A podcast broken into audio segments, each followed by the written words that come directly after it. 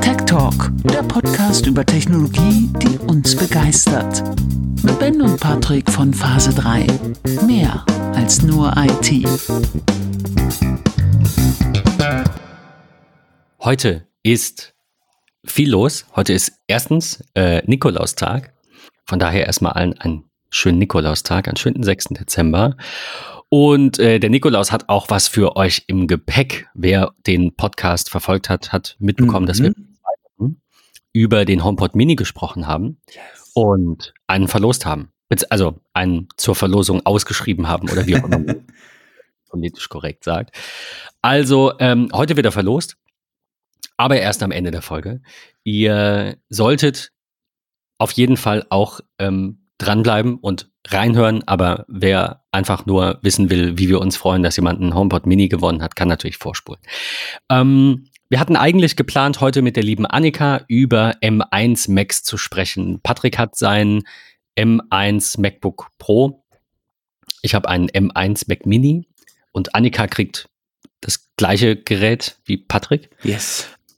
Hat es aber noch nicht. Deswegen schieben wir das auf äh, und dachten uns, wir sprechen heute mal so ein bisschen über äh, Bildschirme, Bildschirmgrößen, Window Management. Warum kauft man welchen Monitor? Worauf sollte man achten? Ähm, und ja, müssen leider, leider, ich würde wirklich gerne, es juckt in den Fingern, über, über die M1 Max äh, äh, erst nächste Woche, äh, hoffentlich, hoffentlich nächste Woche sprechen. Bin auch sehr gespannt. Also schon schon schön. Aber nein, wir sprechen heute nicht drüber. wir werden bestimmt das ein oder andere mal abschweifen. Ja. Also auf jeden Fall war der M1 äh, der Grund für mich, mein Setup nochmal neu anzugehen. Und ich habe mir dann ja die Frage gestellt, braucht es denn ein MacBook Pro? Weil bei mir war es so, dass ähm, mein 16 Zoll MacBook Pro aus mhm. dem letzten Jahr vor mir stand, auf dem habe ich getippt Jetzt fragen sich alle, warum hast du dir ein MacBook Pro gekauft und nach einem Jahr wieder verkauft? ähm, als Selbstständiger schreibt man so ein Gerät ja auf drei Jahre ab. Also habe ich einfach so den Tonus, mir alle drei Jahre einen neuen Mac zu kaufen, äh, idealerweise mit Apple Care. Dann weiß ich auch, ich habe drei Jahre Ruhe und keine unvorhergesehenen Ausgaben, weil mal irgendwas Schlimmes passiert oder so. Also klar, wenn ich den fallen lasse, äh, je nachdem welches Apple Care, ne, ist das halt nicht mit drin. Mittlerweile ist es ja mit drin. Aber ähm, ja, äh, lange Rede, kurzer Sinn. Äh, mein 13 Zoll war eben letztes Jahr im November drei Jahre alt, also habe ich mich umgeschaut und hätte mir eigentlich wieder ein 13 Zoll gekauft, aber diese Butterfly-Tastaturen von Apple waren ja eher nicht so beliebt, um es mal glimpflich auszudrücken. Mhm. Ähm, und dann fiel die Entscheidung einfach auf das 16 Zoll. Dann habe ich einfach gesagt, ja, komm, äh, mal probieren, vielleicht stört mich das ja gar nicht. Und ich fand es mega geil, kann ich nicht anders sagen, war wirklich toll. Ich habe aber gemerkt, in den letzten äh, Wochen, also jetzt dieses Jahr im Oktober, November, äh, ich weiß nicht, wann genau mein iPad Air ankam, aber seit ich das iPad Air habe, hatte ich das MacBook noch seltener, mhm. wenn überhaupt, ich kann mich gar nicht dran erinnern, ähm, dabei. Das heißt, ich habe aus meinem MacBook Pro 16 Zoll durch mein iPad Air einen Schreibtisch-Mac gemacht. So. Ähm, ja, und dann habe ich lange überlegt, äh, was mache ich jetzt? Kaufe ich jetzt ein, also ich wollte unbedingt natürlich ein, ein M1 Mac haben. Mhm. Habe überlegt, kaufe ich jetzt ein MacBook Pro oder MacBook Air, schließe das an meinen Monitor an. Ähm, ja, und dann, dann steht's da. Ne? Also dann ne, nehme ich es halt wieder nicht mit. Wahrscheinlich, mhm. vielleicht. Vielleicht ärgere ich mich ja in drei Monaten. Ihr könnt mich alle auslachen. ähm, ich, also, sowas ist ja nicht, man muss ja, man muss ja zwei Dinge sagen. Also erstens, ähm, sowas ist ja nicht in Stein gemeißelt und man kann relativ problemlos äh, sein Setup wechseln. Also du hast beim, beim Mac ja mit äh, dem Migrationsassistenten, mit Time Machine ein super Setup, um einfach zu sagen, ich nehme jetzt einfach einen neuen, schließe ein Kabel an, Thema ist erledigt. Mhm. Und das zweite ist, der Wiederverkaufswert ist ja ziemlich gut. Also Absolut, wenn ich jetzt in ja. zwei Monaten hingehen würde, würde den Mac Mini wieder verkaufen, äh, dann kriege ich das raus, was ich bezahlt habe. Also nicht ganz, aber dann, man verliert jetzt nicht so viel. Ist nicht so, wie wenn du einen Windows-Rechner kaufst und hast nach einem halben Jahr dann plötzlich nur noch die Hälfte. Ja. Ja, von daher, ähm, das nur so ganz kurz am Rande zum Setup und so als Einleitung, warum sprechen wir heute überhaupt über dieses Thema? Äh, weil ich mich halt sehr intensiv damit beschäftigt habe, wenn ich dann auf einen Mac ohne einen Bildschirm gehe, was eben dieser M1 Mac Mini ist, wie baue ich das denn auf? Das war so die Aufgabenstellung.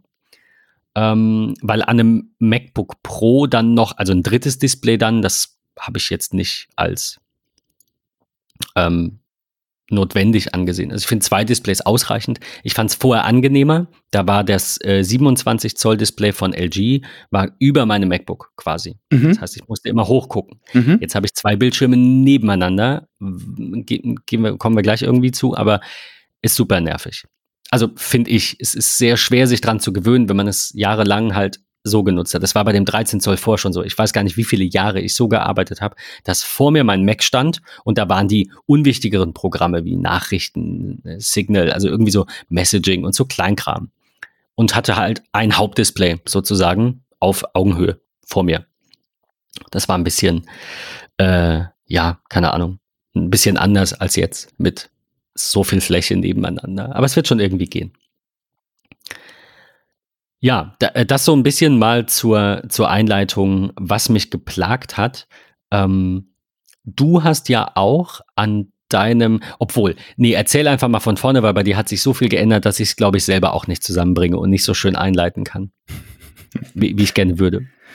Also, mein Ursprungssetup war ja mal ein 21,5 äh, iMac Late 12 also ein recht altes Modell, aber ein bisschen aufgemotzt, sag ich mal, mit ähm, ja, einem, einem in einer guten SSD, ähm, 16 GB Arbeitsspeicher, ähm, das war, war, war vollkommen in Ordnung. Ähm, hab dann ähm, sehr, sehr viel mit dem iPad gearbeitet und bin jetzt ja auch bei den M1-Geräten auf das MacBook Pro gekommen. Ähm, für die Performance, für unterwegs im, im Fotobereich ähm, ist das einfach eine, eine gute Möglichkeit, ähm, schnelle Möglichkeit. Habe auch diesmal äh, langfristiger gedacht, äh, den größeren Arbeitsspeicher genommen als auch die Terabyte Festplatte ähm, damit man einfach wirklich, wenn es dann irgendwann mal wieder losgeht sollte, äh, man mobil auf einem Festival oder so problemlos seine Daten da halt auch zwischenspeichern kann, damit man nicht immer noch die zusätzliche Zeit verliert mit der Datenübertragung der Compact Flash Karte auf das Gerät äh, und dann von dem Gerät noch irgendwie auf eine externe Festplatte, dass man das dann wirklich abends irgendwie im Hotelzimmer machen kann oder halt am Ende des Wochenendes zur Nachbereitung ähm, die Daten irgendwie rüberzieht zieht. Und ähm, ja, mein 21, also man muss sich das so vorstellen, auf meinem Schreibtisch stand auf der rechten Seite so leicht angeschrägt der 21,5 Zoll. Deswegen finde ich die Diskussion sehr spannend mit Monitore übereinander oder nebeneinander. Kommen wir gleich noch zu. Und daneben stand ein Terra-Monitor, ähm, an dem immer mal wieder äh, mein Mac angeschlossen war. Und ähm, ich war ehrlicherweise aufgrund von so meinem Workflow, wie ich das auch von der Arbeit kenne oder kannte, ich habe da lange Zeit einen 27er gehabt, mussten dann aufgrund Strukturänderungen auf 21,5 umsteigen. Und der Workflow war dann halt ein ganz anderer, weil du nicht mal eben zwei Programme, die direkt links und rechts auf den Schreibtisch legst und sowas. Ähm, was ich wesentlich lieber mache tatsächlich, als virtuell mehrere Schreibtische und dann mit dem Swipe von links nach rechts dann durchgehen. Sowas habe ich immer für für Kalender und Mail, ähm, aber oftmals dann tatsächlich Safari auf so zwei Drittel der Fenstergröße und rechts daneben dann irgendwie Notizen oder Erinnerungen und so aufgeteilt. Das finde ich ist immer ganz gut.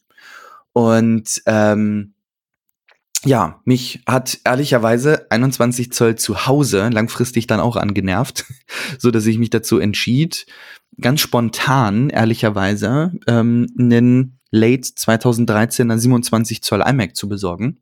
500 GB SSD, 3,2 GHz i5 Prozessor, ähm, aktuell noch 16 GB Arbeitsspeicher drin, da kommen jetzt 32 rein, ähm, dass ich auch hier problemlos im Bereich der Bildbearbeitung ähm, einiges tun kann, ähm, ist das einfach echt echt schön.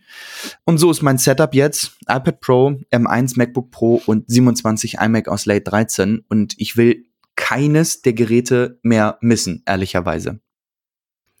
Das ist schon eine geile Kombination. Ähm, wird bei mir auch darauf hinauslaufen. Jetzt kommt nämlich wieder der, naja, der Haken. Ähm, es ist ja so, dass das iPad nicht unbedingt alles kann. Es kann fast alles. Noch. Und ich glaube, dass ich auch da, damit schon größtenteils klarkommen, aber für den Fall, dass bei einem Kunden doch mal was ist, was mit dem iPad nicht geht, das weiß man ja in der Regel vorher, äh, habe ich jetzt noch eine Einstiegskonfiguration eines MacBook Airs bestellt. Also wirklich das günstigste Gerät, weil es muss einfach nur ein macOS sein ähm, und, und eben kein iPad sein. Und ja. Äh, ja, ich hoffe, dass ich es dass ich's nicht brauche. Wir werden uns das so ein bisschen teilen, ähm, wird so das, das Haushalts-MacBook quasi. Nicht ganz. ähm, also es ist schon meins, es ist schon meins, wenn ich es brauche. Äh, so, genau, aber wir, wir teilen uns das so ein bisschen. Ja. Ähm, ich, ich muss es, es tut mir leid, ich muss ganz kurz erwähnen, wie unglaublich fasziniert ich davon bin, dass ich auf diesem Mac Mini jetzt ja gerade aufnehme und keinen Lüfter höre. Das soll an der Stelle alles sein, aber es ist wirklich toll, weil äh, vorher auf dem MacBook mit dem externen Display, das war so mein, mein Hauptgrund, das auch jetzt nach einem Jahr schon auszutauschen. Ähm, äh, immer wenn das externe Display dran ist, ist der Lüfter an. Hörbar. Nicht immer voll, aber mhm. meistens mit externem Display auf Volllast. Und das ist schon ein bisschen nervig. Und das ist hier gerade flüsterleise. Ich habe zwei Monitore dran. Ich habe alle möglichen Programme aufgelassen. Ich habe nichts geschlossen. Okay, ich, ich schweife ab. Dazu bald mehr. Annika, wir zählen auf dich ähm, an der Stelle. Also, ähm, kommen wir zu der Frage, wie baut man denn ein geiles Monitor-Setup auf und worauf muss man achten? Und da scheiden sich die Geister, wie man so schön sagt. Mhm. Ähm, wir hatten es gerade im Vorgespräch von einem anderen Thema, von, von äh, USB-C oder Thunderbolt-Hubs. Ja. Ähm, da, da war die Diskussion so ähnlich, weil die Frage ist ja, was braucht man und worauf legt man Wert? Das heißt, das, was ich euch jetzt erzählen möchte, ist, ähm, ist natürlich, muss nicht für jeden gelten. Ähm, ich glaube aber, dass wir uns auf jeden Fall darauf einigen können, dass mehr meistens gut ist. Also, eins nach dem anderen. Ich hatte einen LG 27 UD88 hier stehen, den ich, schreibe ich mir gerade auf, auch mal noch für euch verlinken werde. Ähm, was mich an dem LG gestört hat, ist die Software. Und zwar hat er einmal unten so einen komischen Joystick. Wir hatten das mal in einer der vergangenen Folgen. Vielleicht, vielleicht mhm. finde ich die. Ich glaube, ich habe darüber schon mal irgendwie ausführlich gerantet. Aber long story short, komischer Joystick lässt sich blöd bedienen. Äh, wenn er im Standby ist, blinkt er und er blinkt nervig. Also der, der Dell, den ich jetzt hier habe, der pulsiert. Das ist auch schlecht. Ich finde, wenn er im Standby ist, soll er einfach die LED ausmachen. Es lässt sich leider nicht konfigurieren. Es lässt sich nur konfigurieren, ähm, dass die LED aus ist, wenn der Bildschirm mit Strom betrieben wird, also wirklich an ist und also nicht im Standby, sondern wirklich voll läuft, was ich ein bisschen schade finde. Ähm, die, äh, also dieses Blinken hat mich einfach schon genervt und ich wollte einfach nicht immer den Monitor ausmachen. Gut, jetzt habe ich zwei Monitore und muss die beiden immer ausmachen. Aber was soll's. Äh, kann man auch mit leben, ne? Es ist einfach nur, ich finde es Ja, aber es ist nervig. Also nachvollziehbar. Es ist einfach, es ist nervig, es ja. ist unnötig. Ich verstehe ja. nicht, warum es das tun muss. Man kann einfach irgendwo drücken und dann sieht man es. Lass es mich doch bitte konfigurieren, liebes Dell-Team und liebes LG-Team auch noch.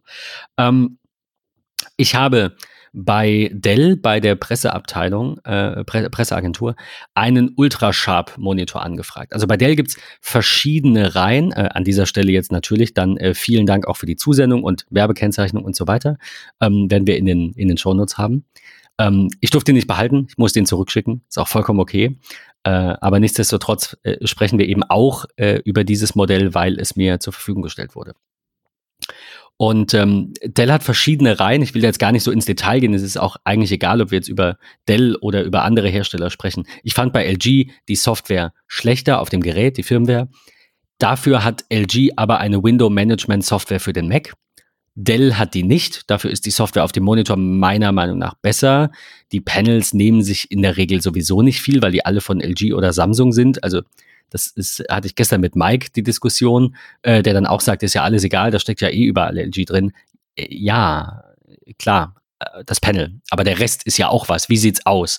Wie sieht's aus mit Garantie und Austausch? Wie funktioniert die Software? Welche Anschlüsse hat das Gerät? Und wo sind die? Hat es einen VESA-Mount oder nicht? Das Panel ist der, vielleicht der wichtigste Teil, ja, aber bei weitem nicht der einzige. Ähm, also ganz kurz zu Dell, äh, verschiedene Reihen. Ultrasharp ist die beste Reihe. Die haben dann zum Beispiel auch P3 Farbraum, die haben mehr USB-Anschlüsse, die haben auch äh, teilweise an der Seite USB-Anschlüsse und andere Geräte nicht. Ähm, und hatte mir äh, den, äh, das Gerät angefragt zu einer Zeit, wo ich das MacBook ja noch hatte. Da waren, glaube ich, auch die M1 Macs noch gar nicht angekündigt. Mhm. Also konkret. Ist, man wusste ja schon seit ja. Mitte des Jahres, dass da was Neues kommt und, und so und dass das dieses Jahr kommen soll, aber man ja. wusste ja nicht was. So. und eigentlich war mein Ziel nur, diesen blöden, in Anführungszeichen blöden LG-Monitor, den ich jetzt in treue Hände abgeben durfte, zu ersetzen durch einen Dell-Monitor, weil ich hatte ähm, bei Kunden einen Dell Ultrasharp, aber kein 27 Zoll und auch kein 4K ähm, verkauft und die sind einfach qualitativ top. Also die sehen wirklich gut aus, wenn man die mit einem Stand benutzt, was ich hier aktuell gezwungenermaßen mangels Monitorhalterung mit einem der beiden Bildschirme noch mache. Die sind sehr hochwertig verarbeitet. Das muss man wirklich sagen. Also es ist die beste Reihe, dafür kostet sie etwas mehr zum Vergleich. Äh, das Modell, über das wir sprechen, der U2720Q, liegt ungefähr um die 630 Euro brutto. Und es gibt noch einen P2721Q, habe ich gestern gesehen, der ist jetzt bei Dell im Angebot gewesen für 400 Euro. Also wir reden schon noch von einem Aufpreis von 50 Prozent, von 200 Euro für das besser verarbeitete Gerät, das bessere Panel auch mit dem besseren Farbraum. Also man kann da schon viel Geld ausgeben. Ja. Warum 27 Zoll und ja, auf was sollte man achten? Also ist ja eigentlich so die Frage, die ich mir gestellt habe.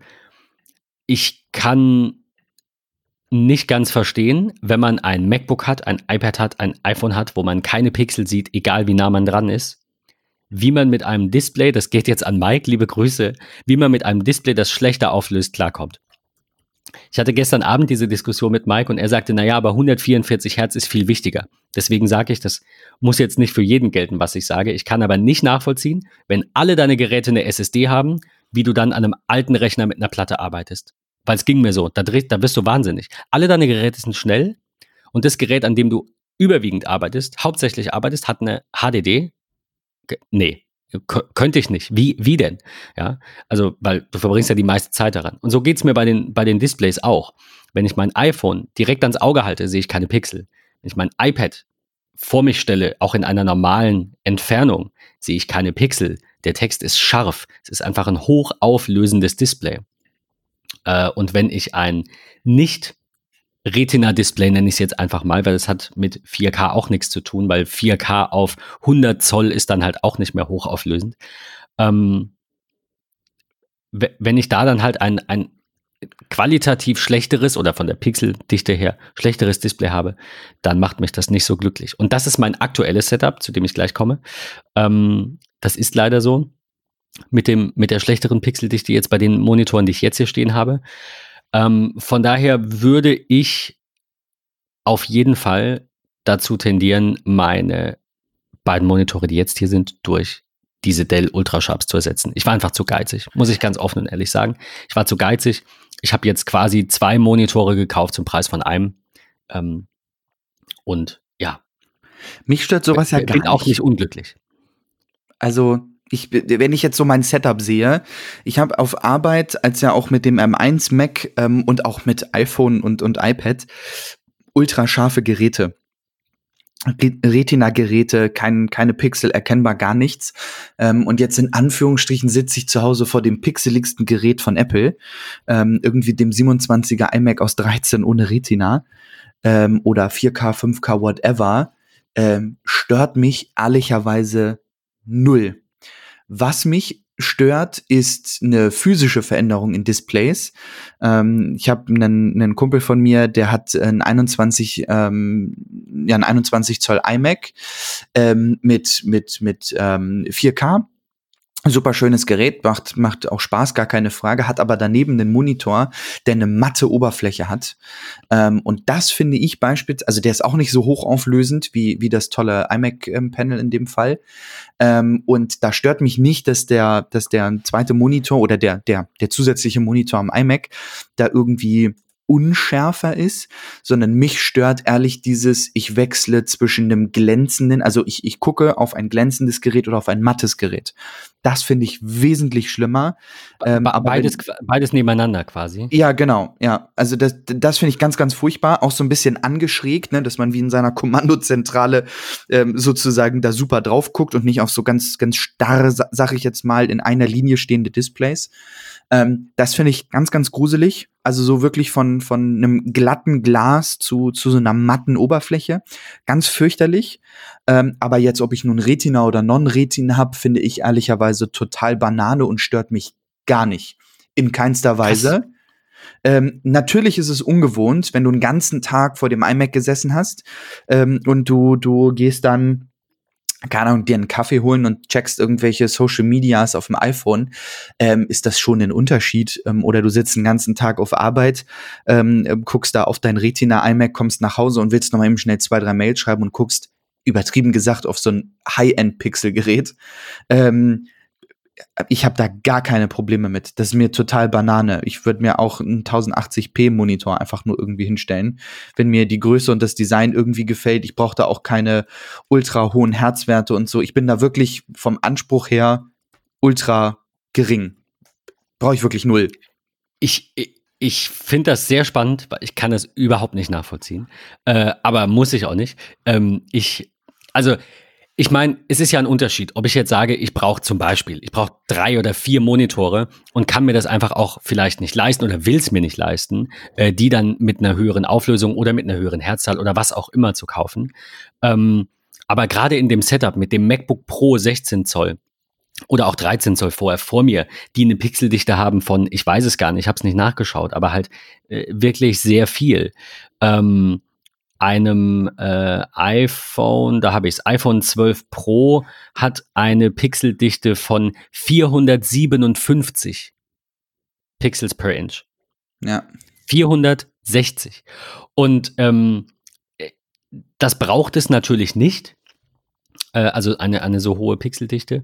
Aber äh, um einfach mal zwei Zahlen zum Vergleich zu nennen, wenn ihr einen 4K-Monitor bei 27 Hertz habt, dann sind es 163 dpi. Das mhm. ist, war für mich mit dem bloßen Auge bei einem normalen Abstand, wenn du da nah rangehst, siehst du immer noch Pixel. Das kannst du beim iPhone nicht machen. Also da ist schon noch ein Unterschied da.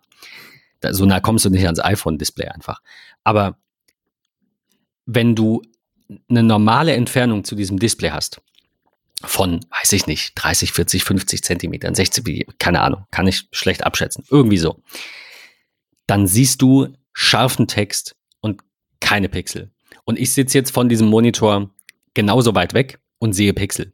Und wenn ich mir jetzt vorstelle, ich hätte da drunter mein MacBook oder ich habe da nebendran mein iPad stehen, dann stört mich das. Weil ich das vorher hatte. Ja. ja. Also, da, das ist halt auch sowas, wo ich sage, wenn du, wenn du mehrere Displays hast und du äh, und, und du willst, dass die alle gleich sind und du sagst, das ist zu viel Kohle, kann ich nachvollziehen. Irgendwo muss man noch Abstriche machen. Ich würde mir jetzt auch keine, keine 4, äh, 4 27 Zoll 4K hier hinstellen wollen. Dann würde ich vielleicht auch diese WQHD, äh, ja, WQHD nehmen. Wenn äh, Mike zum Beispiel, der sagt, er hat ein Display mit 144 Hertz, da würde es mich ja nerven, wenn ich zwei hätte, die es nicht können. Also ich kann überwiegend, glaube ich, das nicht nachvollziehen, äh, dass man dann ähm, zum Beispiel, das, wenn ich das MacBook vor mir habe und habe dann drüber einfach ein Display, das die schlechtere Farben hat, vielleicht auch, vielleicht, muss nicht, äh, schlechtere äh, Auflösung, also schlechtere Pixeldichte hat und da, dann macht es mir ja gar keinen Spaß, irgendwas auf diesem Display zu machen. Ich mache alles auf dem MacBook. Also so wird es mir gehen zumindest. Ja, nee, ich, ich habe jetzt gerade noch mal nachgeguckt. Der iMac 13 beispielsweise hat 109 ppi und mhm. ähm, das MacBook Pro ähm, jetzt M1 ähm, beispielsweise, also der genaue Vergleich, ähm, 227, also mehr als das Doppelte. Ja. Stört ja. mich null. Wirklich, nienta. Finde ich, find ich spannend. Also das wäre, wäre auf jeden Fall was, worauf ich achte. Ähm, wir haben jetzt auch von Mike äh, zum Beispiel ja gesprochen und von, von Mike gehört. Ähm, er sagt, also er sagt auch, ist ihm komplett egal. Äh, er würde eher was, was mit mehr Herz nehmen. Kann ich auch nachvollziehen, gibt es aber halt leider nicht hoch aufgelöst und meine Priorität ist dann eher die Auflösung, äh, beziehungsweise die ähm, Pixeldichte. Aber ähm, ja, Geschmäcker sind verschieden. Ich, ich finde es einfach nur spannend, wie, äh, wie unterschiedlich da auch die Prioritäten sind und sein können. Äh, aber natürlich ist das immer ein Gesamt, wie soll ich sagen, Gesamtkonzept. Also irgendwo muss man Abstriche machen. Klar, dass wenn jetzt Geld keine Rolle spielt, würde, glaube ich, niemand das Display mit weniger Herz oder mit schlechterer Auflösung bevorzugen, wenn es exakt gleich ist, weil es sind ja bessere Werte. So wie wenn du sagst, hier ist ein iPhone und hier ist das gleiche iPhone, es läuft aber doppelt so schnell, es hat auch keine Nachteile. Klar, ähm, aber irgendwo muss man Abstriche machen und dann kann man Abstriche machen, wie du jetzt in der Pixeldichte, äh, wie ich jetzt zum Beispiel, was einfach die Bildwiederholfrequenz angeht, weil das ist mir komplett egal. Ähm, natürlich wäre es schöner, wenn sich der Mauszeiger sanfter bewegt, aber nee. Also ich muss ja wählen und zwar entweder äh, des Geldes wegen oder weil es das eben nicht gibt. Und ich habe kein 27 Zoll 4K 144 Hertz gefunden. Auch kein kleineres. Also entweder scheint es das noch nicht, ich habe aber, muss ich zugeben, auch nur bei Dell geguckt. Also entweder scheint es das noch nicht zu geben, äh, ja, oder ich habe einfach, einfach falsch geguckt. Ich versuche das jetzt mal noch parallel rauszufinden. Aber das perfekte Display, in Anführungszeichen, ja, was, das hat ja, es sind ja mehrere ähm, Maßstäbe, mehrere Ansätze. Das perfekte Display gibt es natürlich nicht. Man muss immer irgendwo irgendwelche Abstriche machen. Ich finde es einfach nur spannend, wie unterschiedlich diese, diese Herangehensweisen sind. Ähm, jetzt aktuell stehen hier zwei Dell Ultrasharp U2520D, also U eben auch Ultrasharp-Reihe. Und das D am Ende steht dann für WQHD. Diese Auflösung ist äh, 2560 auf 1440. Das sind bei 25 Zoll dann immerhin 117 dpi. Äh, normales Display, du hast es gesagt, auch der iMac ist eigentlich in der Regel so zwischen 100 und 110, wenn es gut läuft. Also ihr müsst ja davon ausgehen, dass ähm, die tatsächliche Auflösung in Abhängigkeit der, des Bildschirms sich ja verändert. Das heißt, je größer der Bildschirm ist, umso schlechter wird bei gleicher Auflösung natürlich auch dieser Pixel per Inch Wert. Also umso unscharfer wird der Text. Aber äh, es hängt natürlich auch immer mit dem Abstand zu dem Gerät ähm, zusammen. Klar, weil wenn ich 40 Zoll habe Full HD, dann bin ich ja deutlich weiter weg. Ne? Zum Beispiel Fernseher. Da sitze ich ja nicht direkt dran. Ähm, mich würde an der Stelle interessieren, seid ihr Team Patrick oder seid ihr Team Mike oder seid ihr Team ich? Also mich interessiert es wirklich. Lasst uns da gerne mal drüber äh, uns austauschen bei MetaMost oder bei Twitter. Wir verlinken euch an der Stelle mal einen DPI-Kalkulator, den ich sehr cool finde, weil er keine Werbung hat und relativ schnell ist. Ihr tragt da einfach eure Auflösung ein und die Diagonale und er errechnet euch direkt eure äh, DPI-Zahl. Und ähm, ja, keine Ahnung. Ich hoffe, dass, dass es noch anderen Leuten so geht wie mir, weil ich fühle mich so langsam ein bisschen alleine. Aber gut. ich, ich, ich sag nicht, dass man es haben muss. Ich sag einfach nur, wenn, wenn ich das haben kann und es ist in einem bezahlbaren Rahmen, das muss man wirklich sagen, ähm, dann will ich das haben. Und ich glaube, ich werde diese beiden Monitore, die hier sind, entweder mal äh, dem einen oder anderen Kunden aufs Auge drücken oder vielleicht einen, ähm, falls sich das ergibt, muss ich mal gucken, einfach als, als dritten Bildschirm dann quasi haben, um da einfach immer ein Monitoring zu haben. Ne? Wir haben ja so ein bisschen was auch im Rechenzentrum stehen. Und da einfach immer diesen Bildschirm offen zu haben, wie in so einer Leitstelle quasi. Das ist vielleicht gar nicht so verkehrt, weil da muss man nicht immer hin und her schalten und gucken und dann kommt eine Meldung und ja, mal, mal schauen. Also ich bin jetzt aktuell nicht unzufrieden. Damit würde ich das, glaube ich, gerne abrunden, dieses ähm, erste Kapitel der Folge. Ich bin nicht unzufrieden, aber wenn ich die Wahl hätte und ich habe mich halt entschieden für, ich bin zu geizig, wenn, äh, da ich die Wahl habe, werde ich, sobald ich nicht mehr zu geizig bin, mir äh, dann doch wieder hochauflösende Displays kaufen mit mehr Pixeldichte. Das, was mich auch davon abgehalten hat, vielleicht noch als letzten Satz ist, ich konnte mir einfach nicht vorstellen, zwei 27er vor mir zu haben. Die Lösung ist ja aber auch einfach. Also wenn ich mir jetzt vorstelle, ich hätte mehr, äh, etwas mehr Platz auch beim Schreibtisch, dann könnte ich ja auch zwei 40 Zoll Displays haben. Es ist ja unterm Strich egal. Es ist ja immer die Kombination aus Auflösung, Bildschirmgröße und Abstand. Und ich hatte diesen Abstand in meine Gleichung gar nicht mit aufgenommen und habe gesagt, zwei 27er, das geht ja gar nicht. Wie soll ich denn damit arbeiten? Da muss ich ja immer meinen Kopf so sehr drehen. Das gilt halt auch nur bedingt. Wenn man weit genug von den Displays weg ist, muss man den Kopf auch nicht mehr drehen. Das heißt, mein Test wird dann wahrscheinlich sein, zwei 27 Zoll 4K-Monitore etwas weiter weg von mir zu haben und dann mal zu gucken, ob ich, ob ich damit leben kann. Und dann gibt's ja auch noch 21 zu 9, aber darüber reden wir heute nicht. ähm, es, es ist Wahnsinn, ne? Also es gibt ja irgendwie, ich weiß gar nicht, wie viele, wie viele Monitore es gibt, Tausende. Ähm, und das, äh, ja, ist immer wieder spannend, finde ich, sich mit dem Thema zu beschäftigen. Und äh, ja, es gibt, also ich, ich scroll hier gerade bei Geizhals, wie viele verschiedene ähm, ähm, Parameter es gibt. Also ich mag Geizhals, weil die halt einen sehr tollen Filter haben. Äh, und man kann alles Mögliche filtern. Und es scheint, das noch jetzt abschließend, tatsächlich ab 27 Zoll, ab 4K, IPS-Panel ab 144 Hertz, scheint es exakt 7, 7, 9, 8, 9, 9 Monitore zu geben. Der günstigste für 726 Euro von Acer. Gibt es noch was von LG, dann gibt es noch einen von Asus. Ja, überwiegend sind es Acer-Monitore. Also natürlich sind das auch optisch dann überwiegend, nicht alle, aber überwiegend Zocker-Monitore, weil wer braucht schon 144 Hertz. Aber geil wäre es natürlich. Ne? Nur, also da reden wir dann halt nicht von zweimal 600, komm, ich warte, bis sie im Angebot sind für 450, weil die waren auch schon mal für 500 im Angebot, die, die Dells.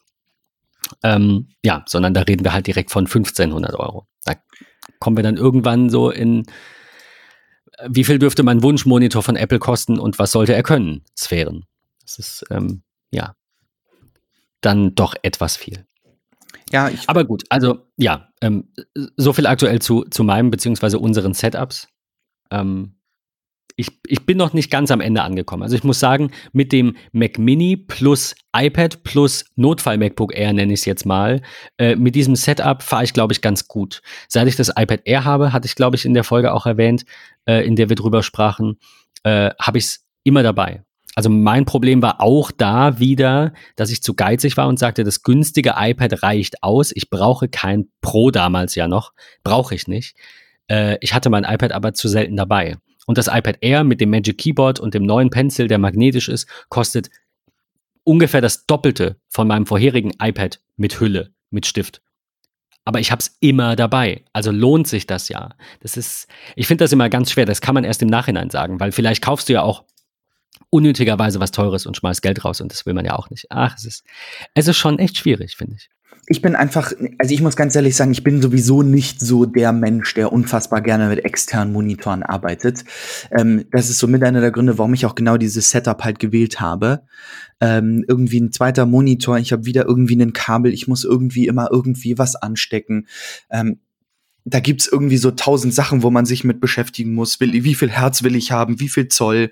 Ähm, wie viel, wie viel Pixel ähm, will ich irgendwie haben, all solche Themen. Welche Marke, welche Anschlüsse, was ja, muss genau. es können? Ist ja. es jetzt USB, es ist zwar ein USB-C betriebener Monitor, aber schleift er jetzt in den Hub USB 2 Geschwindigkeiten durch, also 480 Megabit oder dann doch 3, 3.0, 3.1, Gen 1, Gen 2, da wirst du ja wahnsinnig. Ja, und dann so. kommen, dann kommen sie und machen jetzt USB 4, Schrägstrich äh, Thunderbolt 4 mit der gleichen Buchse, aber die M1 1 Max haben nur einen Teil von der Thunderbolt 4. Ey Leute, können wir es mal einfach haben, bitte? Können ja, wir einfach genau eine Buchse haben? Ja, sind, und dann willst du matt oder, oder glänzend oder ja.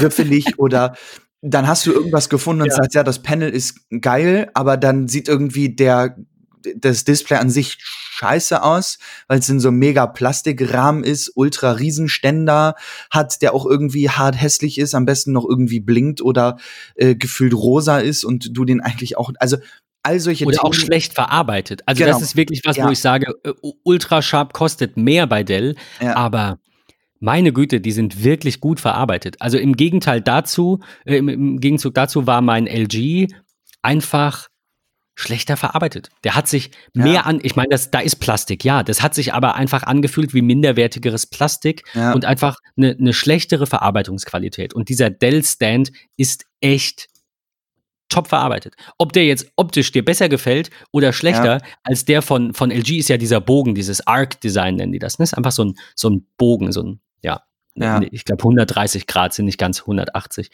Äh, also ist kein Halbkreis. Aber ja, das ist, ich will jetzt nicht sagen zweitrangig, aber wenn dir der, der Stand nicht gefällt, dann pack da halt eine Monitorhalterung dran. Das ist eh viel schöner, sag ich jetzt mal. Gilt auch nicht für alle, aber ich finde, minimalistischer Schreibtisch ähm, trumpft ja. immer ein, äh, schau dir an, wie groß mein toller Stand ist. Kann ich nicht nachvollziehen. Aber gut. Ja. Auch da wird es jemanden geben, der sagt, ich kaufe mir den Samsung-Fernseher, weil der dieses tolle X drunter hat. Oder ich würde den und den Philips-Fernseher nie kaufen, weil der hat komische Füße. Und ich denke mir immer, das geht mir doch sonst wo. Also da geht es doch um andere Dinge. Aber gut, ähm, so unterschiedlich sind die Geschmäcker. Definitiv. Wir haben aber heute noch ein bisschen mehr im Gepäck äh, und wollen euch auch das ein oder andere vielleicht noch zeigen, erzählen. Äh, was haben wir da noch dabei, Ben? Was gibt's ja, die, die, die Frage ist ja, wenn man, wenn man über Bildschirme spricht, dann ähm, spricht man ja auch immer darüber, dass man eventuell mehr oder weniger Platz zur Verfügung hat. Ähm, also jetzt äh, nicht mehr direkt äh, die Auflösung betreffen, wobei der erste Tipp, den wir, die erste App, die wir euch vorstellen wollen, kurz, äh, tatsächlich was mit Auflösung zu tun hat. Aber es soll jetzt in diesem zweiten Teil überwiegend eben darum gehen, wie komme ich denn eigentlich mit einem kleinen Bildschirm klar? Also beziehungsweise mit einem kleinen Bildschirm, der eine dadurch geringere Auflösung hat. Darum geht's ja. Also wenig Platz auf dem MacBook. Wenn ihr das MacBook auf echte 4K stellt, das kann man ja, dann könnt ihr halt nichts mehr drauf sehen. Ähm, von daher wird ja das ist ja das, was Apple als Retina-Auflösung bezeichnet. Die Auflösung wird geviertelt, also in beide Seiten halbiert. Äh, und die tatsächliche Auflösung eines 27 Zoll iMacs ist ja dann auch nicht 5100 irgendwas. Keine Ahnung, müsste ich jetzt nochmal noch mal grob überschlagen. Äh, sondern halt auch nur WQHD. Also 2560 auf 1440. Aber halt äh, ja, wie, wie nennt man das? Umgerechnet. Nativ mhm. ist es halt das Doppelte, also 5200 rund auf, auf 2880 ist die native Panel-Auflösung. Ja. Um das mal alles sich anzuschauen und auch vielleicht zu verstehen, das hat mir auch weitergeholfen damals, äh, empfehle ich euch die App EasyRes. Es ist eine kleine Menübar-App, die kostet auch nichts. Die funktioniert immer noch, obwohl die Webseite irgendwie nicht mehr ganz so da steht Copyright bis 2015, also da wurde nichts mehr dran gedreht. Läuft aber selbst auf meinem M1 Mac Mini problemlos. Absolut. Und da könnt ihr einfach Auflösungen umstellen. Äh, und ihr könnt eben auch, wenn ihr ein Retina-Display, was ich ja jetzt nicht habe, deswegen sehe ich das im Menü nicht, aber wenn ihr ein 4K-Display angeschlossen habt oder ein MacBook habt, könnt ihr da auch sagen, ich will das jetzt mal in Retina sehen, also 2x oder Standard, also ein, einfach 1x. Ähm, und dann könnt ihr mal verschiedene Auflösungen durchschalten und seht, wie viel das Panel eigentlich leisten kann und wie gut das, also wie viele Pixel das Panel haben muss, damit ihr dieses hochauflösende Bild bekommt. Ich fand das wirklich damals echt spannend, das mal alles auszuprobieren. Und äh, wenn du dann erstmal irgendwie so, keine Ahnung, 10 Millionen Pixel auf so einem MacBook-Display siehst, denkst du dir so, wer, das kann ja kein Mensch mehr lesen. Äh, fand ich spannend, fand ich cool. Ja. Also nur so ein kleiner Tipp an dieser Stelle. Es soll jetzt aber überwiegend, wie gesagt, um die Frage sich drehen, wie arrangiert man Windows auf dem Mac, ähm, äh, äh so dass man, äh, also Fenster, nicht Windows, ähm, ja, so dass man ähm, auch mit kleinen Bildschirmgrößen klarkommt. Und da hattest du ähm, eine App angefragt, die ich an dieser Stelle ähm, mal an die äh, erste Stelle unserer äh, Notizen rücken möchte, und zwar Bartender. Yes.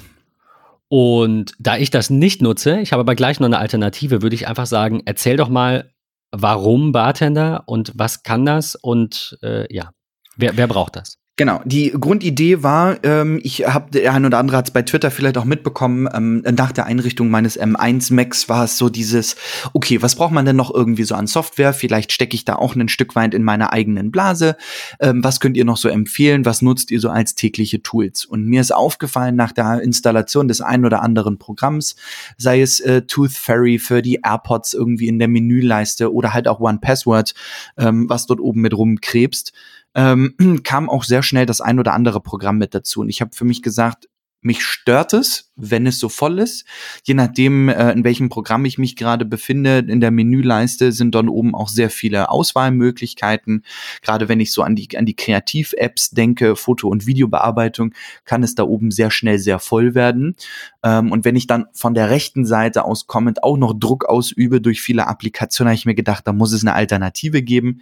Das soll da auch alles gerne oben drin sein. Aber als Beispiel unser Arc-Backup, äh, was ich immer am Wochenende in der Regel starte und einmal durchlaufen lasse, ohne einen ähm, ja, gewissen festen Schedule dahinter.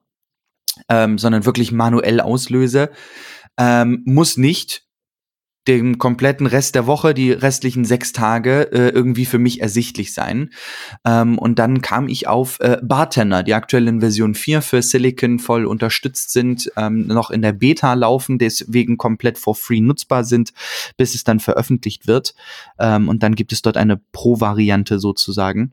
Und ähm, ja, das minimiert im Grunde meine Menüleiste auf das Wesentliche, was ich einschränke. Ich sage also, ich möchte die und die Applikation immer da haben die und die möchte ich eher ver versteckt haben. Und sobald ich dann mit meinem Mauszeiger über die drei Punkte der ähm, Bartender-Applikation in der Menüleiste ähm, husche, dann erscheint der Rest ähm, Finde ich ist sehr schön, sehr einfach, auch ehrlicherweise an der Stelle. Hilft mir aber super viel im Alltag, da fokussiert zu arbeiten, sich nicht ablenken zu lassen von mein Arc-Backup blinkt gerade irgendwie oder äh, der Batteriestand der AirPods, ähm, die irgendwie gefühlt für jedes Meeting ausreichen, äh, muss ich mir da auch nicht anzeigen lassen, kann irgendwie auch mit weg. Ähm, oder ja, also das ein oder andere Hilfstool, was immer im Hintergrund läuft, was ich aber nicht über die ähm, virtuelle Oberfläche bediene, sondern eher durch Hardware, Tastatur, Kürzel und Hotkeys. Ähm, muss an der Stelle halt irgendwie da oben nicht ersichtlich sein. Und es gibt einfach Apps, die kann ich in der Menüleiste nicht ausblenden lassen. Ähm, deswegen hilft da Bartender an der Stelle äh, super gut. Ähm, und wir haben es an der Stelle auch zur Verfügung gestellt bekommen, um das Ganze mal zu testen. Und ich bin sehr zufrieden damit man will die ja vielleicht auch sehen. Also ich habe da zum Beispiel die Nextcloud drin oder Synology Drive oder jetzt Little Snitch, worüber wir nochmal in der zukünftigen Folge sprechen. Ich will und muss die aber nicht immer sehen. Aber ja. ich würde, also nur weil, nur weil du sagtest, man kann die nicht ausblenden, selbst wenn, bei manchen würde ich das, selbst wenn ich das könnte, gar nicht dauerhaft wollen, weil um dann nachzuschauen, was mir diese Menübar-Icons anzeigen, zum Beispiel bei Little Snitch, die, die ähm, die, diesen Netzwerkmonitor quasi, äh, einen Schnellzugriff darauf zu haben. Wenn ich dieses Menübar-Symbol habe, komme ich ja schneller zur Information.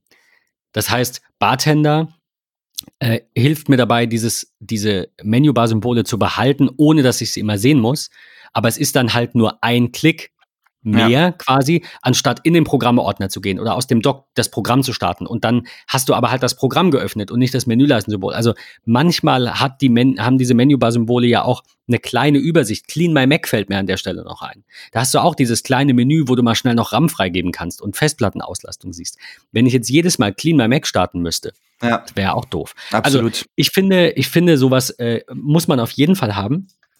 Äh, Bartender kostet äh, knappe 15 Euro. Ja. Die Frage, die ich mir immer stelle, ist, muss man Geld ausgeben? Aber wie wir im ersten Kapitel gerade äh, so ein bisschen behandelt haben, ist es vielleicht manchmal auch gut, Geld auszugeben und sich das nicht zu sparen. Wem 15 Euro für so eine kleine, ich kenne ja, ich höre das ja häufiger mal, ist mir alles zu teuer, wieso kostet das alles 10 Euro? Ich kaufe mir halt lieber fünf Apps für 10 Euro und bin dadurch deutlich produktiver, als es nicht zu tun. Äh, ich habe aber für euch eine Alternative zu Bartender, die nennt sich Dozer. Äh, und Dozer ist komplett Open Source und auf GitHub verfügbar, also kostet daher auch eben kein Geld. Äh, und könnt ihr euch einfach runterladen und, ähm, und, und installieren, so wie bei Bartender auch. Und es macht ungefähr das gleiche, aber halt nicht ganz so viel. Also jetzt, wo ich nochmal über die Bartender-Seite scrolle, äh, werde ich, weil wir freundlicherweise ja Lizenzen zur Verfügung gestellt haben, äh, Dozer mal gegen Bartender austauschen. Aber ich muss sagen, in dem Fall wäre ich tatsächlich zu geizig gewesen, weil mir Dozer ausreicht. Da ist jetzt halt ein kleiner Punkt und nicht drei Punkte. Und wenn ich da draufklicke, sehe ich die anderen Menüsymbole. Das reicht, finde ich. Was ich vielleicht Dennoch, noch kurz ja. ergänzen kann zu Bartender, ähm, was ich jetzt lieben gelernt habe, nachdem ich äh, mir die Zeit mal genommen habe in der Bahn und mir angeschaut habe, was man noch so einstellen kann. Ähm, es gibt sogenannte Triggers. Die finde ich super praktisch das, in Bartender. Das wollte ich, das wollte ich gerade sagen. Ja, ja das, genau. ist, das ist richtig gut. Bestes Beispiel ist, ähm, Wi-Fi-Netz äh, ist dauerhaft irgendwie ausgeblendet über Bartender ähm, und man kann einen Trigger einschalten, sobald man keine Wi-Fi-Connection hat, dann verschiebt Bartender das automatisch in den, ich sag mal, dauerhaft sichtbaren Modus, bis du wieder ein WLAN-Netzwerk ausgewählt hast. Alles klar, du hast eine aktive WLAN-Verbindung, zack, dann wird's wieder ausgeblendet. Oder wenn dein Batteriestand unter 30 Prozent ist, dann soll der das Ganze oben auch anzeigen. Ansonsten ist einem das vielleicht relativ banane, gerade wenn wir jetzt von M1-Produkten reden, die 20 Stunden Akkulaufzeit haben. Ähm, richtig, richtig gut. Also mag ich sehr Außerdem gern. noch zwei Vorteile von, also ich will jetzt Dozer gar nicht schlecht reden, wenn ihr euch 15 Euro sparen wollt, kann es das, was Bartender kann, also überwiegend, wofür Bartender überwiegend da ist, Menü, Leistensymbole ausblenden und auf einen Klick wieder einblenden. Das ist ja mal so die Hauptfunktion. Äh, aber auch toll in Bartender, äh, Quick Reveal, das heißt, ihr müsst nicht mal auf die drei Punkte klicken, sondern fahrt einfach auf die leere Fläche der Menüleiste und die Symbole blenden sich automatisch ein. Und was ich auch ganz cool finde, ist, dass es Spacer gibt. Das kann Dozer auch nicht. Ja. Das also du kannst cool. halt einfach Menüleisten, Symbole mit ein bisschen Platz zwischendrin gruppieren. Alles in allem sicherlich zwei tolle Apps, äh, die wir euch an dieser Stelle präsentiert haben. Äh, auch da würde uns interessieren, seid ihr dann eher Team Bartender? Ach, ist egal, 15 Euro und dafür ähm, unterstützen wir auch jemanden, der, ähm, der eben die, die Zeit hat oder die Lust hat, mehr Funktionalität einzubauen. Oder sagt ihr, nee, komm, äh, Doser reicht, danke für den Tipp, direkt geladen und installiert.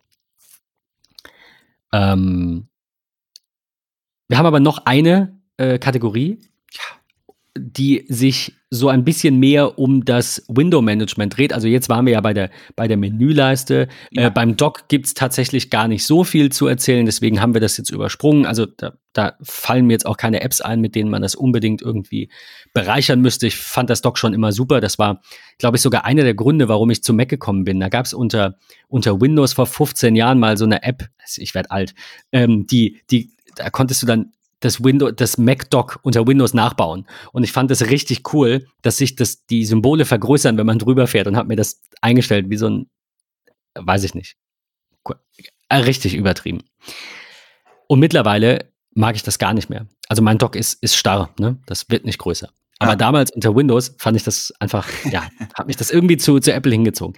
Ähm, also Menüleiste und Dock passt. Dann ist die Frage, wenn ich jetzt einen kleinen Bildschirm habe, wie organisiere ich meine Fenster? Ähm, und da hole ich noch mal ganz kurz aus äh, und ich versuche es in, in, zwei, drei Sätzen zu machen. Ähm, der Hauptgrund, keinen 21 zu 9 Monitor zu kaufen, den ich ja auch schon mal zum Test hier hatte, da hatten wir drüber berichtet, glaube ich, ähm, ist, dass dieser native Fullscreen-Mode von macOS einfach toll ist. Ich mag den sehr. Ich mag es einfach, die zwei Apps, die zusammengehören oder die zwei Fenster von Apps, die zusammengehören, einfach im Vollbild echt nativ nebeneinander zu haben. Ich mag das. Das ist aber ja nicht alles. Ne? Also es gibt ja, da sprechen wir jetzt drüber, Programme, die das auch, ähm, die das auch machen, die dann eben zum Beispiel auf einem 21 zu 9 halt auch sowas können wie äh, ein Drittel, ein Drittel, ein Drittel oder eben vier Fenster, linke obere Ecke, rechte obere Ecke und eben unten zwei Fenster.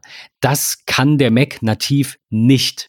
Also erstmal hat äh, dieser native Fullscreen-Mode eben das Problem, dass er nur zwei Fenster nebeneinander kann. Ihr könnt ja dann mit diesem Handle verschieben, also es ist nicht nur halb-halb, ähm, aber halt eben nur zwei.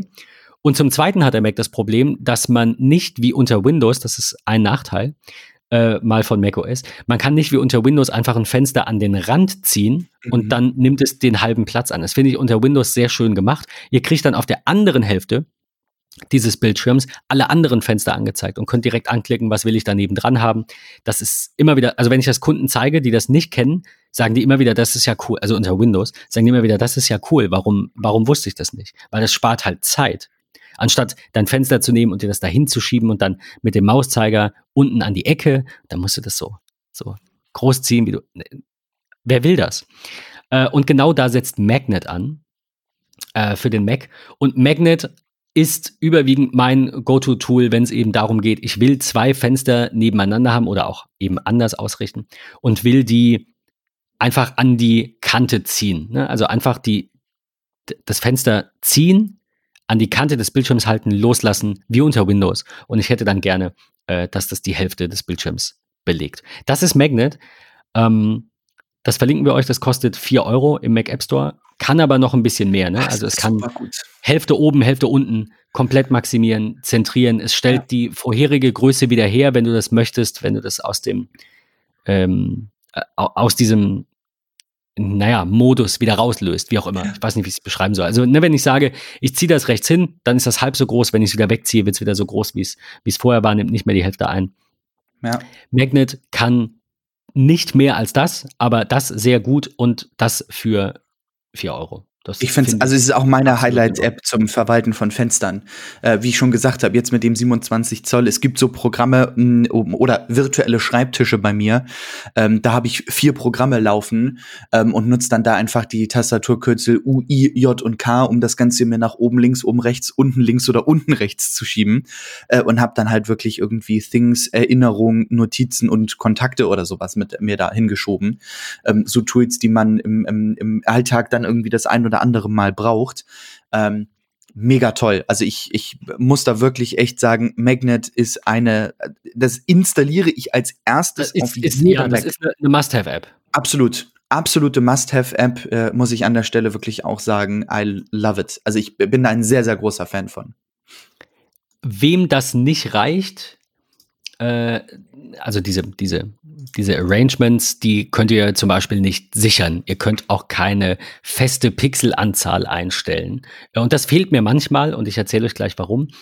Aber Magnet kann wirklich nur, äh, ich, ich kann es ja mal aufklicken, es kann links, rechts, oben, unten hälftig, es kann eine Ecke, also ein Viertel des Bildschirms, oben links, rechts, unten links, rechts, es kann linkes Drittel, mittleres Drittel, rechtes Drittel. Es kann zwei linke Drittel, zwei rechte Drittel.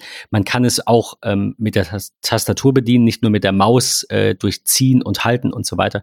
Man kann ähm, die Apps auf das nächste Display verschieben, auf das vorherige Display verschieben, maximieren, zentrieren oder den vorherigen Status wiederherstellen. Das war's. Mehr kann's nicht. Aber das reicht und ihr müsst es haben. Wenn ihr aber sagt, halt, Moment, das, das reicht nicht, was erzählst du da? Äh, ja, kann ich nachvollziehen. Da haben wir noch einen anderen Tipp und das ist die App Moom. Äh, Moom von Manytrix. Die kostet ein bisschen mehr, die kostet dann ungefähr 10 Euro, ähm, hat aber einige Vorteile. Man kann auch äh, diese, dieses äh, Snap, Snap Mode heißt es bei denen, also an die Kante des Displays halten und loslassen. Diesen Snap Mode kann man auch verwenden. Man kann auch Tastaturkombinationen verwenden. Also ich würde sagen, es kann alles, was Magnet kann, glaube ich. Ich wüsste nicht, dass ihm was fehlt. Aber es kann eben mehr. Und zwar kann man ähm, eigene, häufig genutzte Fensterlayouts sich einstellen. Das heißt, ihr sagt, ich will zwei Drittel links Safari und ein Drittel rechts meine Notiz. Oder ich will dreispaltig äh, links Nachrichten, in der Mitte Tweetbot und rechts Signal, was ich jetzt zum Beispiel auf meinem äh, rechten Display hier habe. Und das kann in Moom fest hinterlegt werden. Das cool. Und das schaut dann auf die Fenstertitel und arrangiert die dann automatisch. Also es ist eben wenn ihr immer wieder die gleichen Layouts verwendet, schneller als Magnet, weil bei Magnet musst du halt hingehen, nimmst deine drei Fenster, ziehst es dann auf linkes Drittel, mittleres Drittel, rechtes Drittel und bei Moom klickst du halt einfach an und sagst, ja, Nachrichten, äh, Nachrichten, Signal, Tweetbot in der Reihenfolge, in der Größe. Was anderes Tolles bei Moom, deswegen sagte ich das gerade mit den Pixeln, wenn ich einen Screenshot machen möchte, äh, für, ähm, für die Knowledge Base, fürs Blog, für was auch immer, für eine Stelle, wo eben die Größe, also wo das Bild vielleicht nicht klein gerechnet wird, ne, wo ich die Größe einfach bestimmen muss, weil es sonst doof aussieht. Das kann Moom auch. Ich kann einfach in Moom einstellen, äh, verschiedene ähm, äh, Seitenverhältnisse beziehungsweise verschiedene ähm, ähm, Größen, diese Screenshots in Pixeln, kann sagen, beispielsweise 1280 auf 800 ist so ein, so ein Standardmaß, sag ich mal. Dann gehe ich auf die, fahre fahr ich über diese grüne Schaltfläche des Fensters, ne, über diese vergrößern Schaltfläche, dann geht das Moom-Fenster auf und dann sage ich, das jetzt bitte auf 1280 mal 800 und zack, wird Safari genau auf diese Größe äh, ähm, ge geändert von der, von der Fläche her. Und das habe ich äh, zuletzt gebraucht, als ich die Telco gemacht habe über die Diskstation. Jetzt erinnere ich mich. Das war's. Und da brauchte ich einfach für die Keynote-Präsentation Screenshots, die gut erkennbar sind und eben einfach in der richtigen Größe sind. Und natürlich hätte ich mir das Fenster auch einfach nach Gefühl so hinziehen können, wie ich glaube, dass es passt und fünf, sechs Mal probieren. Aber ich kann ja auch einfach gucken, wie viel Pixel lässt meine Keynote-Animation denn an der Stelle zu stelle mir dann in Moom eben entsprechend dieses Layout einmal so ein. Und ich weiß, in Zukunft werde ich, wenn ich diese Präsentation ähm, verändere, also man hat ja immer einen Stil, man baut sich ja einmal eine Präsentation und dann tauscht man da halt, ne? Also äh, Inhalte aus, aber nicht ja. den Stil. Solange ich bei diesem Stil bleibe, kann ich mit Moom genau diese Größe immer wieder aufrufen mit zwei Klicks. Das finde ich ziemlich cool, kostet ein paar Euro mehr, kostet 10 Euro. Äh, Habe ich, glaube ich, irgendwann mal in irgendeinem Bundle mitbekommen und äh, noch nie dafür bezahlt, glaube ich. äh, also außer in diesem Bundle, aber es, ich musste noch kein neues, keine neue Version äh, kaufen. Und wie gesagt, das kann eben ein bisschen mehr. Das kann noch, das kann noch viel mehr. Du, du kriegst auch so ein Grid von, also stell dir deinen Bildschirm in Kästchen vor und du kannst dann über dieser Fläche einfach Kästchen ziehen und sagst dann, ich will jetzt nicht, dass es links ein Drittel ist, sondern ich will links eine Reihe freilassen und nebendran zweimal vier Kästchen. Und dann, also das muss man, glaube ich, sehen. Ich glaube, das kann man nicht so gut erklären. Aber das ist schon ziemlich krass, wenn man Magnet kennt und liebt und das tue ich und ich nutze das und weiß, wie viel mehr Moom eigentlich kann und was noch so geht, dann äh, ist das sicherlich auch eine gute erste Wahl für den einen oder anderen. Hast du es dir, hast du es dir gerade angeschaut? Ich habe es mir gerade komplett angeguckt. Ich höre dich, hör dich rumklicken. ja, es ist ja, echt abgefahren. Also hätte ich, muss ich ganz ehrlich gestehen, hätte ich nie gedacht, ähm, du dass man für ein, nee, dass man für ein einfaches Fenstermanagement, sag ich jetzt mal, dann doch so viele Möglichkeiten ausnutzen kann. Ähm, ich glaube, was mich da reizen würde, ist wirklich dieses, sobald ich folgende äh, Programme öffne, dann mache automatisch das und das Arrangement. Ich glaube, das wäre tatsächlich eine mega coole Funktion, die ich äh, nutzen würde spart vielleicht einige Sekunden am, ähm, ähm am Tage ja, aber, aber, es ist halt immer das Gleiche. Absolut, also das ist halt das, wo ich sage, wenn dann, dann das ist praktisch, gar keine Frage. Ja. ja. ich, ich sehe gerade in, in dem Bildschirm auf der Webseite ist zum Beispiel auch genannt, automatisch triggern, wenn äh, auf zwei Displays, also quasi wenn ich meinen externen Monitor anschließe, so wird, wird das gemeint sein, äh, also automatisch triggern, wenn auf zwei Displays gewechselt wird. Und der Titel des Ganzen, man sieht da nicht mehr, aber der Titel ist horizontal Mail und Twitterific und Messages. Ja. Das heißt, wahrscheinlich wird er einfach horizontal eben Mail haben und dann äh, Twitterific und Messages eben in, übereinander oder wie auch immer. Das ist sehr cool. Gefällt mir. Ich werde das gleich mal testen, denn ich habe tatsächlich eine Problematik äh, äh, oder eine Thematik, die ich noch nicht ganz verstanden habe. Deswegen hatte ich dir gestern, hatte ich dich gestern ja gefragt, ob das noch so ist, dass der Mac sich merkt, wo die Fenster hingehören. Äh, wenn ich halt einfach diese diese Drittel habe, äh, dann will ich, dass die da halt immer sind. Bisher klappt es. Ne? Also ich habe Drittel iMessage, Drittel äh, Tweetbot und Drittel Signal und ich hätte die gerne immer so. Ich muss es jetzt mal beobachten, ob das sich irgendwann mal zerstört und wenn ja, warum und äh, werde das mal mit Moom testen und einrichten. Aber solange der Mac das von Haus aus so macht, ist das ja auch schon in Anführungszeichen ausreichend, sag ich mal. Weil ja. wenn der Mac sich merkt, wo die Fenster hingehören, ist ja auch okay. Ähm, von Manytricks gibt es noch eine App, die ich noch kurz hervorheben wollte, die jetzt nicht direkt was mit Window Management zu tun hat. Das ist die App Witch. Und die macht etwas, das äh, mich am Mac schon äh, etwas länger stört, eigentlich, also immer mal wieder und euch sicherlich auch. Man kann ja am Mac mit Command und Tab nur Programme durchschalten und nicht Fenster oder Tabs. Und genau das macht Witch. Ähm, Witch kostet 14 Euro und äh, lässt euch mit Command Tab alles, also sie sagen Command Tab Everything ist, die, ist der Untertitel, lässt euch halt alles durchschalten. Das heißt, alle Programme, alle Fenster, alle Tabs. Und ihr könnt es euch so einstellen, wie ihr haben wollt. Das heißt, ihr könnt sagen, mit Command-Tab will ich zum Beispiel auch weiter, so wie vorher, nur die Programme mit, keine Ahnung, Alt und Tab oder was auch immer, welche Tastenkombination ihr wollt und bei euch frei ist, will ich jetzt alle Tabs nur durchschalten, aber nicht die Programme, sondern ich will jetzt nur, ich bin in Safari, mit Command-Tab bin ich in Safari und mit Alt-Tab schalte ich dann die Fenster durch. Das äh, finde ich tatsächlich auch ganz cool, nutze ich aber aktuell äh, aktuell noch nicht einfach aus, äh, weiß ich nicht, aus den Augen verloren und jetzt für die Folge quasi wieder rausgekramt aus den Notizen. Ja. Aber ähm, ja, das, das kann ich sehr empfehlen. Das habe ich früher mal verwendet und dann irgendwie ist es verloren gegangen. Ja, sehr schön. Schaue ich mir noch on Detail an. Wir kommen zu der spannendsten Frage wahrscheinlich heute. Wer gewinnt den HomePod Mini? An einem ähm, Nikolaustag. An einem Niko wie passend, an einem Nikolaustag wird wahrscheinlich morgen in die Post gehen, spätestens übermorgen. Äh, mein MacBook muss nämlich auch noch weg. das habe ich jetzt schon mal eingepackt. Ähm, wir haben insgesamt, ich gehe noch mal drauf, wir machen es jetzt quasi live, hier nichts vorbereitet, nichts geschummelt. Das sind alles Anfragen für Apps. Genau, wir haben 27 Gewinnspielteilnehmer und Teilnehmerinnen. Und die sind jetzt bei mir sortiert nach, äh, nach Eintreffen. Liebe Grüße an Jens, Jens, der schon mal bei uns zu Gast war. Du warst die Nummer eins. Ähm, und gestern hat äh, Paul, liebe Grüße, Paul noch geschrieben und äh, gesagt, er würde auch gerne teilnehmen. Das heißt, ich werde jetzt Zahlen generieren äh, zwischen 1 und 27. Das mache ich auf random.org. Äh, ich generiere mal drei für den Fall, dass die ersten beiden sich nicht melden, was ich jetzt eigentlich eher nicht glaube.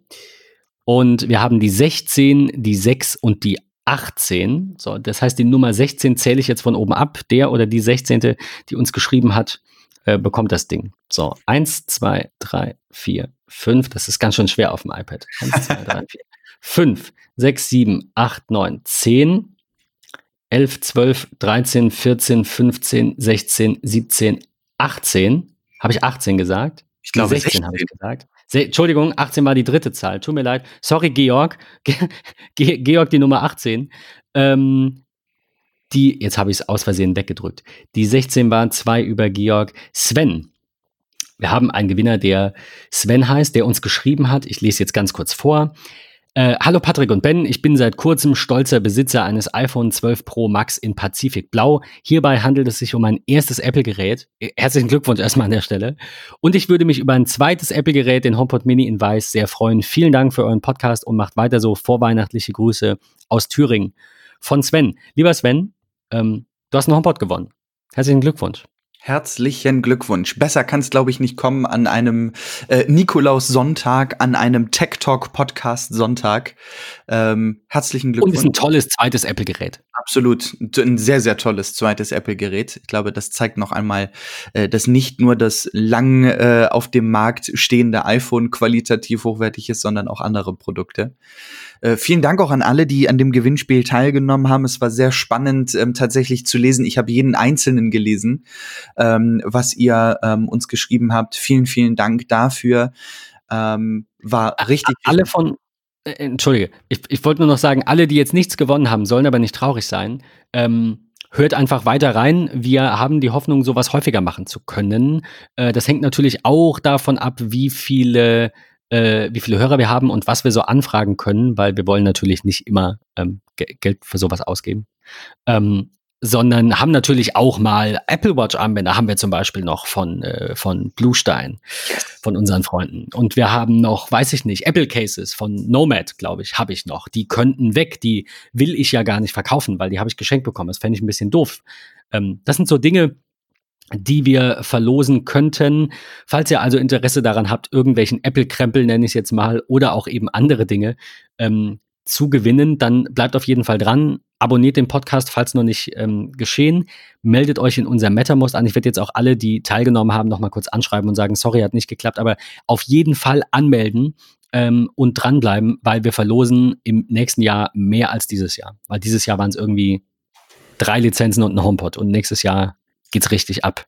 Sage ich jetzt einfach mal, hoffe ich zumindest. Alle Angaben wie immer ohne Gewehr und so. also vielen Dank für die Teilnahme. Vielen Dank, Patrick, für den spannenden Austausch zur Frage, welche Displays brauche ich eigentlich für meinen neuen Mac Mini? Und ähm, ver vielen verschiedenen Antworten, aus denen hoffentlich jeder äh, was Passendes für sich rauszieht. In der wahrscheinlich in der kommenden Folge dann hoffentlich mit Annika äh, geht es um die äh, M1 Max. Und falls nicht, dann halt die Woche drauf. Aber wir halten jetzt alle mal unsre Däumchen gedrückt, dass Annika ihr MacBook in der nächsten Woche in Empfang nehmen kann und freuen uns auf uns am 13., am nächsten Sonntag. Habt am dritten, dritten Advent? Heute ist der zweite, oder? Heute ist der zweite. Ja, einen schönen zweiten Advent, Patrick und euch allen. Danke, tschüss. Bis dann, tschüss.